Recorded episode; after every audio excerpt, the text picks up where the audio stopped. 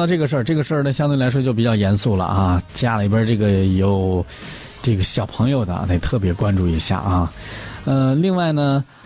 先关注这样一个正能量的消息吧。在六月十四号的下午，啊，一位出租车驾驶人员在当地的王营啊王林营，他这个驾驶着出租车车在等红灯的时候，突然感觉自己的车呀被后方的什么给撞了一下，他赶紧下车一看，发现那电动车斜倒在他的出租车的后方，电动车呢上一男一女也倒在地上，然后就开始哎呦哎呦啊。这个王大姐呢，就赶紧上前把这个一男一女给扶起来，又把这电动车给扶起来。谁知道这个时候对方说了：“那个你得给我一千块钱作为赔偿。”啊，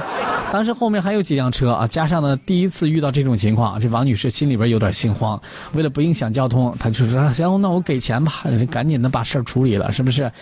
把人撞了，你说心里边挺也挺那个什么的。”但是王林说，他当时身上啊。没有带着一千块钱现金，就说你你看我这没那么多钱呢，能不能少给点啊？嗯，结果对方居然同意了，说给四百也行。当时呢，这个王林莹啊正数着钱的时候，这时候一群小学生突然跑了过来，阿姨，这个钱你不能给，我们看到了，他故意撞到你的车上的，你赶紧打电幺幺零报警，查路口的监控，我们给您来作证啊。当那个王呃这个王女士啊，她向这个小学生了解完了情况之后，才知道啊，这个时候这两名男子居然两名男女是故意的，是来碰瓷儿的，那结果一回头一看，哎，这俩人居然开车溜溜跑了，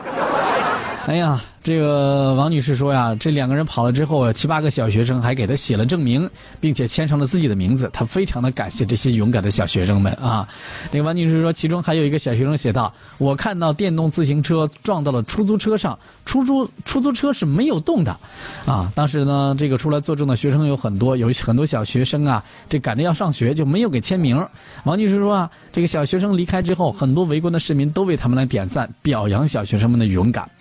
十七号上午，王女士呢和出租车队的队长一起来到这个小学啊，找到了这些小学生，为他们送上了锦旗。据了解呢，当时呢为这个王林莹作证的小学生一共有二十一名啊，呃，这些小学生真的是太棒了，小朋友们真的要为你们的勇敢来点赞。同时，我们要提醒我们各位的车主啊，各位司机，遇到碰瓷儿的时候啊，千万千万别私了。嗯，也或者是我们在路上一不小心遇到事故，及时的报警，按照规定该怎么处理咱就怎么处理啊！千万别这个说我私了吧，这个这赶紧的把事儿处理了得了，万一真的是碰瓷儿，您说您这钱冤不冤是吧？